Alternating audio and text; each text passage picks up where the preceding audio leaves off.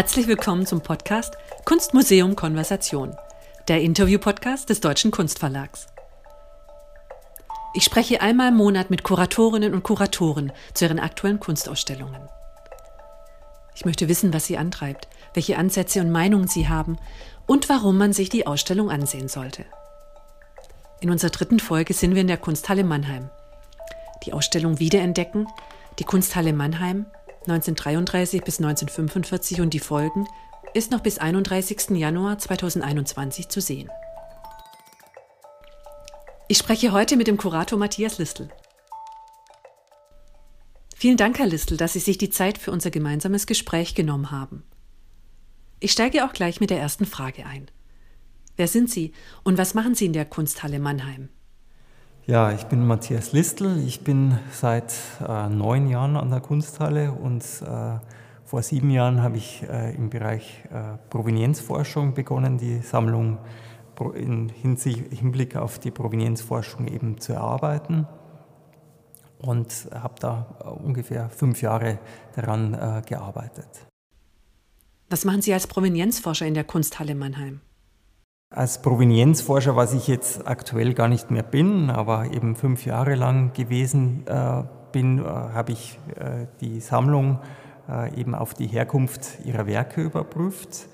Also ich habe geguckt, wo haben wir die Werke ähm, angekauft, beziehungsweise habe dann natürlich äh, weitere Besitzstationen äh, zurückverfolgt vor allem unter dem äh, Hinblick äh, zu klären, ob ein Kunstwerk im Nationalsozialismus jemandem geraubt worden ist oder er es eben ähm, aufgrund ähm, verfolgungsbedingter äh, Umstände eben verkaufen musste, um sich überhaupt über Wasser zu halten, um eine Flucht ins sichere Ausland ähm, ähm sich äh, leisten zu können. Also das war der Fokus und das habe ich äh, über fünf Jahre an der Kunsthalle gemacht. Herr Listel, was fasziniert Sie persönlich an Provenienzforschung? Provenienzforschung ist einfach ein wahnsinnig spannendes Aufgabengebiet. Äh, man ist wirklich so eine Art Detektiv, der die Vergangenheit, die Geschichte der Kunstwerke äh, entdecken kann. Ähm, Dinge zum Vorschein bringen kann, die in Vergessenheit geraten sind, beziehungsweise die auch absichtlich vergessen worden sind, vor allem immer im Hinblick gesprochen auf die NS-Vergangenheit. Ähm, das ist natürlich das Schönste, wenn man Kunstwerke ermittelt, die äh, NS-Verfolgten ähm, abgepresst, geraubt worden sind und äh, wenn da eine Restitution, also eine Rückgabe dann äh, erfolgen kann. Was auch sehr schön ähm, jetzt gerade im, im Bereich der Ausstellungsorganisation war, wir haben einen Bereich, der sich ausschließlich mit den jüdischen Mäzenen der Kunsthalle beschäftigt. Wir haben es äh, da auch bewerkstelligen können, dass wir diese Familien, die heutigen Nachfahren dieser Familien eben ausfindig machen. Wir haben diese Familien eingeladen, nach Mannheim zu kommen zur Ausstellungseröffnung. Und für diese Familien war es wirklich ähm, eine unglaubliche Erfahrung, weil die wussten oftmals gar nicht so genau, was ihren Vorfahren hier vor 70, 80, 90 Jahren passiert ist. Und die haben wirklich dann nochmal so einen äh, Einblick in ihre eigene Familiengeschichte bekommen.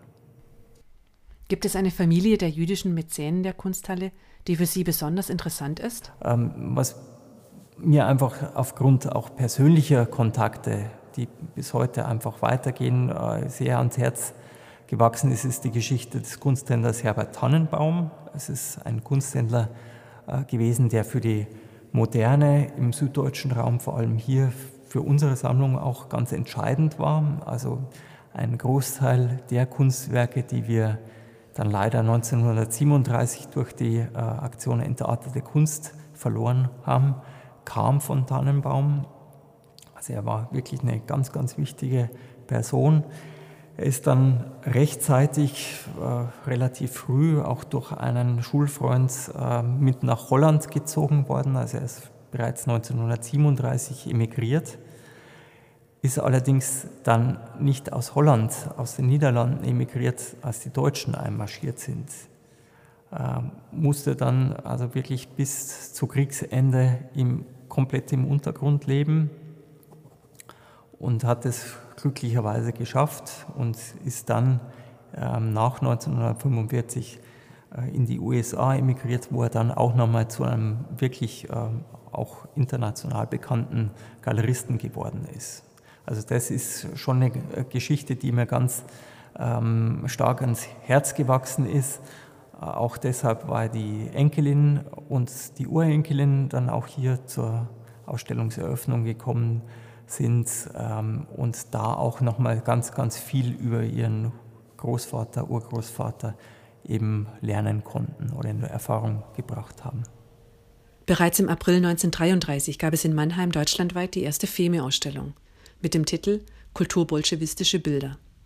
Erklären Sie mir, wie muss ich mir so eine Ausstellung vorstellen? Ja, die kulturbolschewistischen Bilder waren jetzt wirklich äh, eine dunkle Stunde der Kunsthalle. Es war äh, die erste FEME-Ausstellung, Propaganda-Ausstellung äh, im nationalsozialistischen Deutschland überhaupt. Das ist die erste Ausstellung entarteter Kunst, natürlich noch unter dem Titel oder unter dem Begriff kulturbolschewistisch, aber es war wirklich das Spiegelbild oder das Vorbild dann auch für alle äh, später nachfolgenden äh, entarteten Kunstausstellungen, Propagandaausstellungen, die im Deutschen Reich dann äh, durchgeführt worden sind. Also wir haben da wirklich in negativer Weise Kunstgeschichte gemacht, Propagandageschichte, denn äh, all das, was später in München, in Berlin ähm, eben inszenatorisch begangen wurde, ist hier vorgeprägt gewesen. Also man hat die Kunstwerke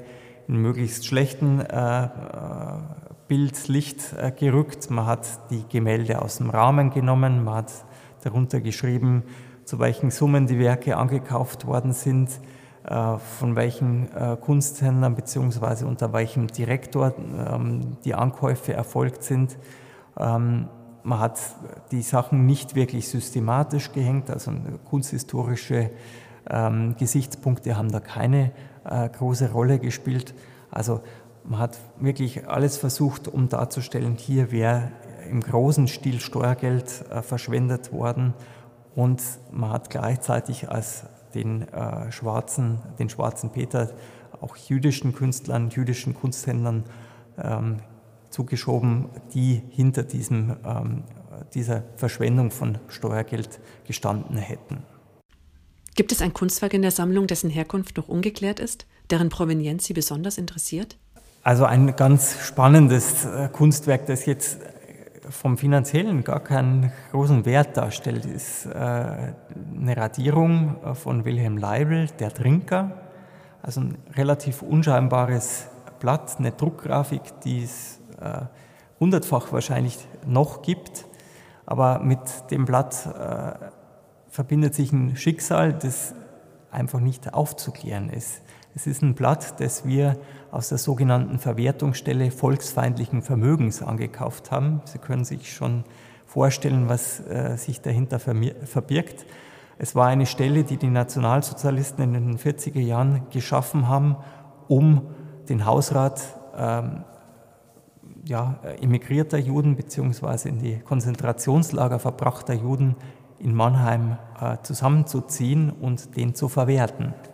Und wir haben von dieser Stelle zwei Kunstwerke angekauft. Ähm, ein Gemälde, ein Slevogt-Gemälde, das wurde bereits kurz nach dem Krieg restituiert, also es haben früheren Besitzer zurückgegeben. Aber bei dieser Wilhelm Leibel-Grafik, das haben wir erst dann äh, im Laufe der Provenienzforschung eben identifiziert, da ist es uns jetzt nicht geglückt, äh, herauszufinden, von wem ist es damals beschlagnahmt worden? Aus welchem Haushalt in Mannheim stammt es? Also es gibt da leider keine Unterlagen mehr, die wurden äh, wahrscheinlich auch gezielt vernichtet, damit man das wirklich eindeutig zuordnet. Äh, was noch dazu kommt, es ist jetzt auch ein Blatt, da steht nichts auf der Rückseite. Also es ist völlig äh, namenlos. Es ist, wie gesagt, auch eines von vielen Abzügen dieser Druckgrafik, sodass man dann nochmal eine zusätzliche Schwierigkeit hat, zu klären, wem hat dieses Blatt äh, bis 19, äh, Anfang der 1940er Jahre gehört. Also das wäre eine ganz spannende Geschichte, das noch rauszufinden, ähm, wem gehört das und das dann an die jeweiligen Nachfahren äh, zurückzugeben. Gibt es ein Lieblingswerk in der Ausstellung? Ähm, die Frage nach dem Lieblingsbild ist eine ganz schwierige äh, Frage, weil ich habe das große Glück, hier in der Ausstellung ganz, ganz viele tolle Werke unserer Sammlung versammeln zu dürfen. Ähm, ein Werk ist mir schon auch ein bisschen ans Herz gewachsen. Das ist eine ähm, Entdeckung eigentlich ähm, eines jetzt nicht so bekannten äh, Malers, Karl Friedrich Böhme, ähm, ein Werk, das um die Jahr Jahrhundertwende ähm, entstanden ist, ähm, am Golf von Gascogne äh, genannt. Ähm, ein ja, sehr fotorealistisches Werk, also eine große Strandszene, die sich so ein bisschen zum Publikumsmagneten oder Publikumsliebling entwickelt hat. Und das ist ein Kunstwerk, das wirklich vorher Jahrzehnte völlig unbeachtet im äh, Depot hing und jetzt für die Ausstellung restauriert worden ist und jetzt wirklich wieder zu neuem Leben erweckt worden ist. Hat die Ausstellung Wiederentdecken die derzeitige Position der Kunsthalle Mannheim beeinflusst? Ich finde, dass es ganz wichtig war, dass wir äh, als Kunsthalle zeigen, dass wir jetzt während der NS-Zeit nicht nur die Opfer waren, sondern dass wir genauso Mitläufer beziehungsweise auch Täter waren. Ähm, das war eine ganz wichtige Entscheidung, das äh, in allen Schattierungen hier zu zeigen. Und es hat eben diese differenzierte Aufarbeitung, denke ich, auch beim Publikum großen Anklang gefunden. Also es ist eine ähm, Ausstellung gewesen, die, glaube ich, schon auch nach außen hin ein ganz, ganz wichtiges Signal gegeben hat. Und mir war eben auch zu zeigen, ähm, ganz deutlich zu machen, ähm, es ist 70, 80 Jahre her und diese Folgen der nationalsozialistischen Diktatur sind bis heute eben äh, greifbar. Wie sehen Sie das, Herr Listel? Knüpft die Ausstellung an das aktuelle Zeitgeschehen an? Was mir natürlich äh, ständig, äh, was die Arbeit an dieser Ausstellung, die Vorbereitung zwei Jahre vor der Eröffnung eigentlich ständig begleitet hat, waren schon die Parallelen zwischen damals, wenn man vor allem die, die Zeitungsausschnitte aus Ende der 20er Jahre äh, gelesen hat, Anfang der 30er Jahre, Berichterstattung dann in, in den 30er Jahren. Also da gab es schon dann Momente, wo ich gedacht habe, äh, es sind Parallelen greifbar äh, zu unseren aktuellen äh, Ereignissen. Also wo man schon gemerkt hat, dieser Populismus, der heute leider um sich greift, in vielen vergleichbar ist mit dem, was 1930 äh, so aufgekommen ist. Also da, da, war vieles greifbar und das war für mich eben auch nochmal ähm, ganz klarer äh, Hinweis, dass wir diese Ausstellung unbedingt jetzt machen müssen, dass wir eben jetzt zeigen müssen, ähm, diese Folgen des Nationalsozialismus für unser Haus sind nach wie vor da und äh, diese Folgen äh, sollten sich nicht wiederholen. Was hat am Kuratieren der Ausstellung besonders Spaß gemacht? Also es war eine äh, wahnsinnig, äh, ja nicht nervenaufreibende, aber es war schon eine sehr intensive ähm, Arbeit an dieser Ausstellung, die ja jetzt auch über mehrere Jahre gela äh, gelaufen ist. Also es war so ein äh, fließender Prozess zwischen der Provenienzrecherche, Forschung im klassischen Sinn und der Ausstellungsvorbereitung.